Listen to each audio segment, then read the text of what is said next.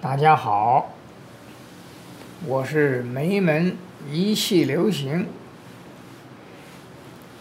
有一句话说：“一窍通，百窍通。”每逢考季，许多年轻朋友都面临选科系的问题。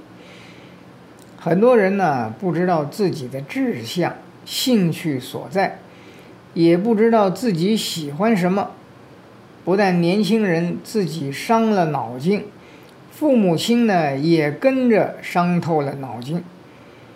到最后，常常就是一窝蜂的跟着别人走。这种一窝蜂的现象呢，不只反映在选科系上面，也反映在生活的许多地方。这其实都跟父母从小对孩子的教养方式有很大的关系。小孩子的心智并不成熟，有几个孩子呢，从小就知道自己的志向呢？我们不说别的，就说我们从小到大，听过多少小朋友说，将来要当总统了，将来要当大老板，将来要当一个很有钱的人，等等。可是呢，认真的去看呢。真的有几个人呢，能够如愿以偿呢？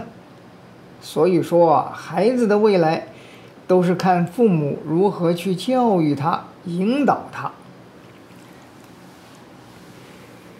我们都知道，每个人的脑子啊不一样，擅长的领域不同。父母亲呢，不必让孩子去跟别人比较，要仔细的去观察孩子的兴趣。